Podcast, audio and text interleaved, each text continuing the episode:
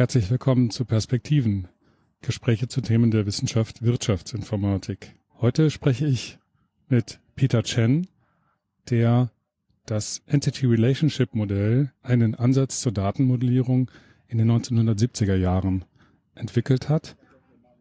Und das Gespräch hat sich ad hoc ergeben auf der 36. Tagung Conceptual Modeling in Valencia und ich sitze jetzt sprichwörtlich in der Sonne von Valencia und spreche diesen Text ein. Das Gespräch hat auf Englisch stattgefunden. Es ist also das erste Gespräch in der Reihe Perspektiven, das in englischer Sprache erfolgt. Wir haben uns in einem kleinen Café an einen Tisch gesetzt und entsprechend äh, stark sind die Hintergrundgeräusche. Durch die Nachbereitung der Audiospuren sollte dennoch, so hoffe ich, eine verständliche Aufnahme entstanden sein. Und ich wünsche nun viel Spaß mit dem Gespräch mit Peter Chen. Es geht um die Zeit, in der er sich Gedanken über das Entity Relationship Modell gemacht hat, wie er dazu gekommen ist und eine kurze Retrospektive schließt dann unser Gespräch ab. I'm here at the uh, 36th International Conference on Conceptual Modeling and it's my great pleasure to welcome Professor Peter Chen to the podcast. Um, you did work on the entity relationship model, and it has become a classic reading in uh, computer science and software engineering and uh, in business informatics. And it is taught around the world in these fields uh, to the present day. Um, your work on the ER model is uh, commonly viewed as one of the foundational contributions to the field of conceptual modeling. Um, when did you start to work on the ER model and what did initiate your work on the model? Uh, at that time, I was working for a company uh, called Honeywell. At that time, the um, Honeywell was still in the computer business. They developed a database system called IDMS, uh, which was uh, invented by uh, Dr. Charlie Bachman, uh, who won the Turing Award for that contribution. And uh, at that time, I joined a, a team of 10 people uh, working on so-called advanced systems.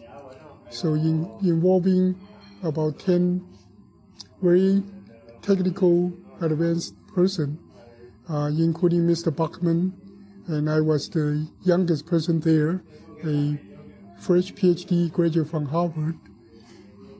And at that time, I was in charge of developing, uh, try to look at what kind of thing can be uniformly applied to different kind of file system, database system. So I came up with the idea of a conceptual model to do that. So you you already started talking about your initial intentions you wanted to achieve. Um, what were your initial intentions when you started to work on the paper and on the AR model? Right. I, after one year there, uh, I joined the MIT Sloan School of Management as a management school, and I find out um, there's a different kind of needs. You know, in Honeywell, I was looking from the designer point of view, designing systems, and for in the management school, I have to work with the application people, the management people. They have a different kind of consideration. They want to see how can they uh, you, you put the information into computers, organize information, and also retrieve uh, organizedly and efficiently. So it turned out the conceptual model can be useful in that aspect. And the the paper carries a subtitle. It says "Toward a Unified View of Data." And uh, does that capture your intention with the ER model? Yes, because um, you know you probably remember at that time the relational model just started. Uh, Dr.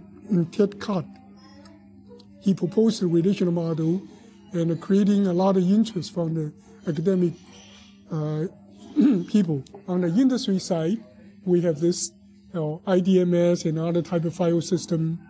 Uh, IDMS is a database system.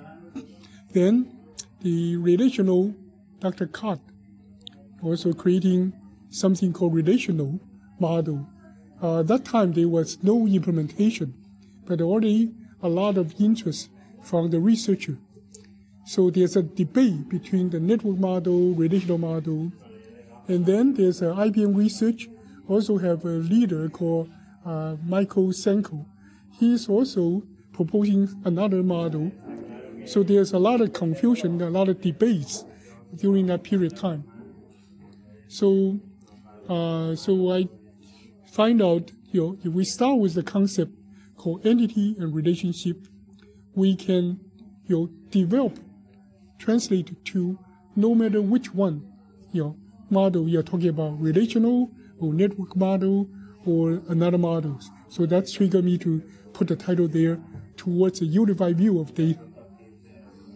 And the time we're talking about is about the mid 1970s. When when did you start thinking and working on the ER model? Is that 19? Uh, that was in the early uh, 70s.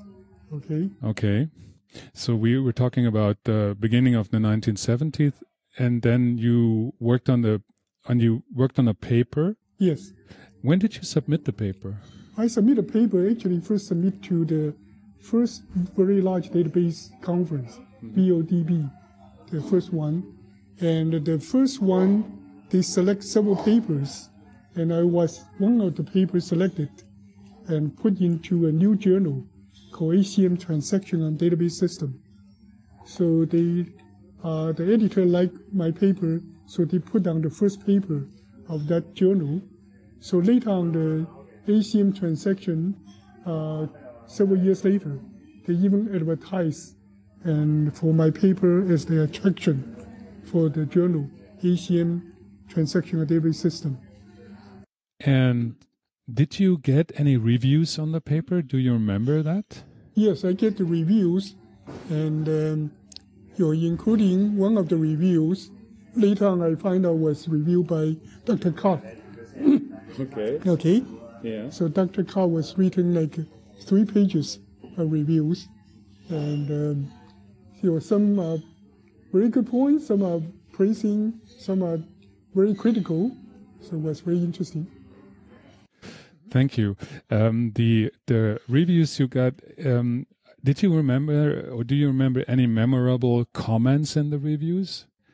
I was remember. I think the, basically one of the critical point was there's no need to have the concept of entity or relationships.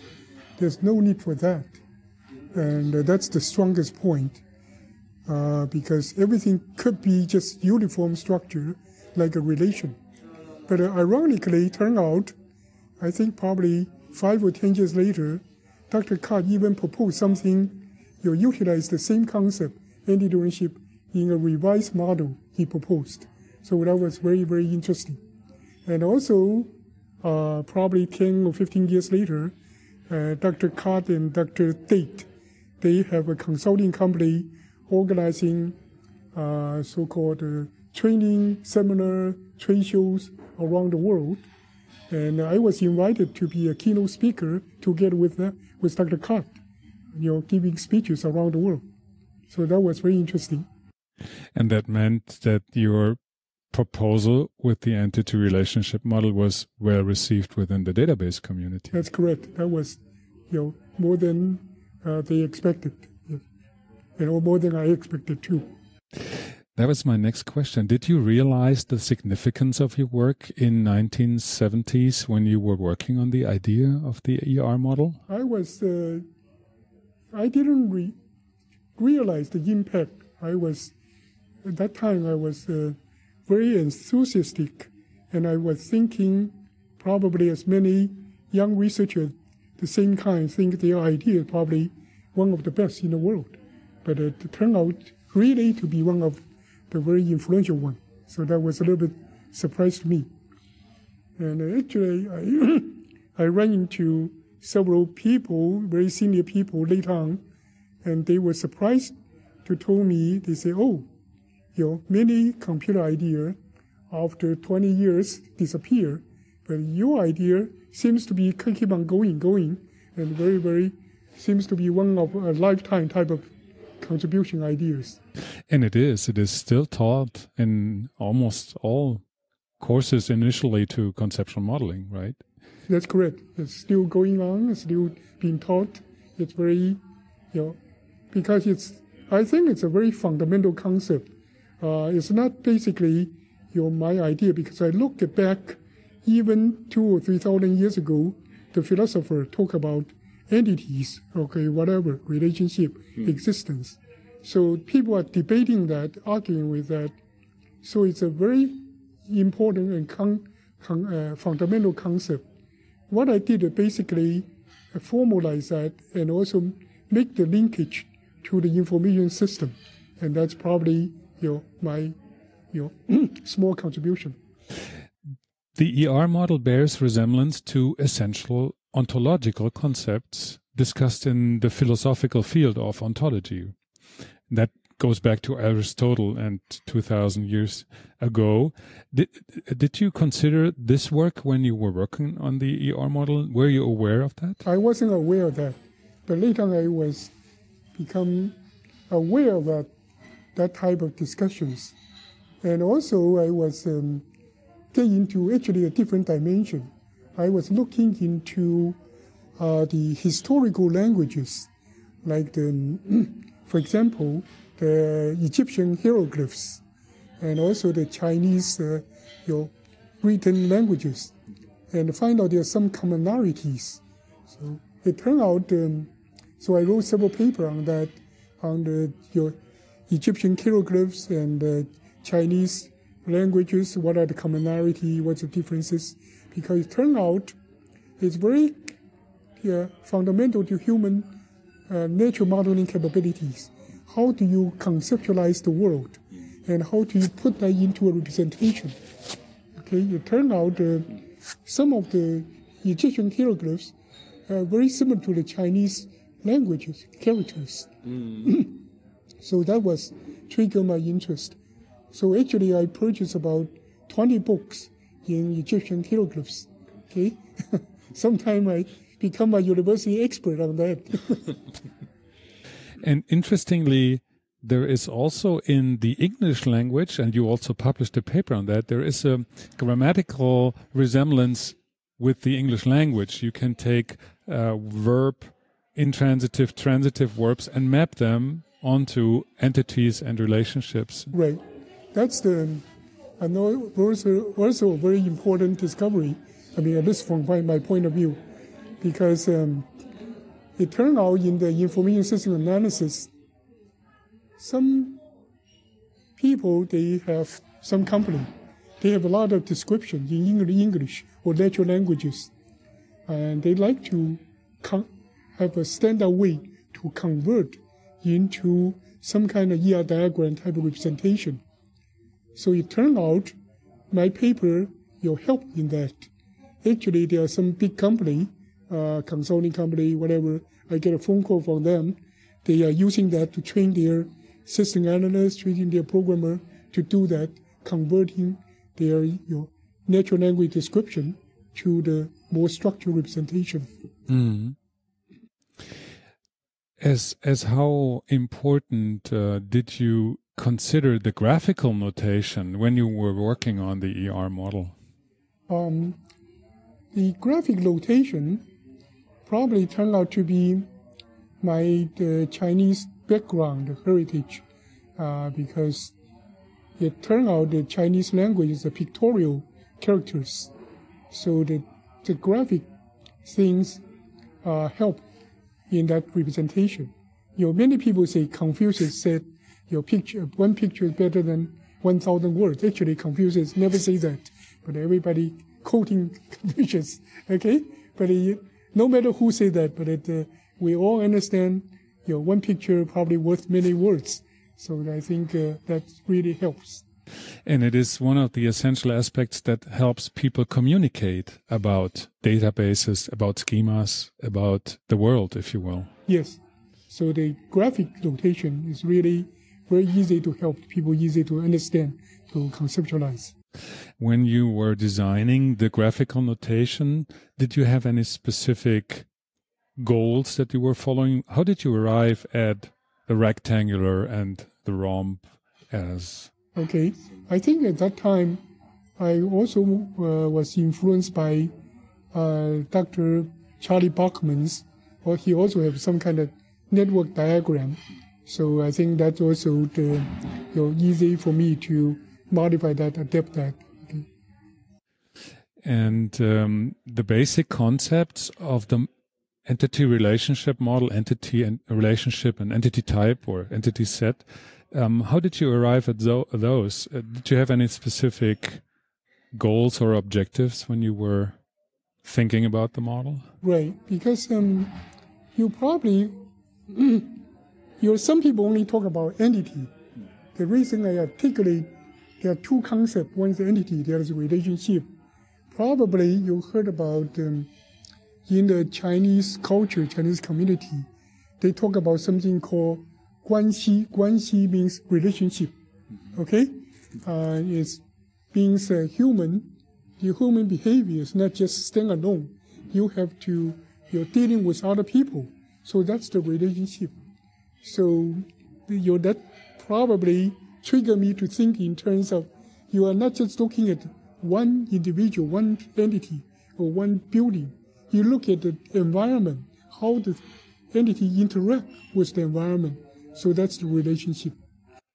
So there is a connection between the Chinese cultural thinking, if you will, and the ER model. Yes, I think that uh, I didn't realize that until the, probably 20 years later because I give a lecture around the world, and um, one of the most frequently asked questions is, you know, you know, how can how could you think about this and we didn't think about that. Okay, you know, what triggered you to think about this kind of concept? Uh, you know, people, you know, seems to me they say T. That's you know could be thought about somebody else.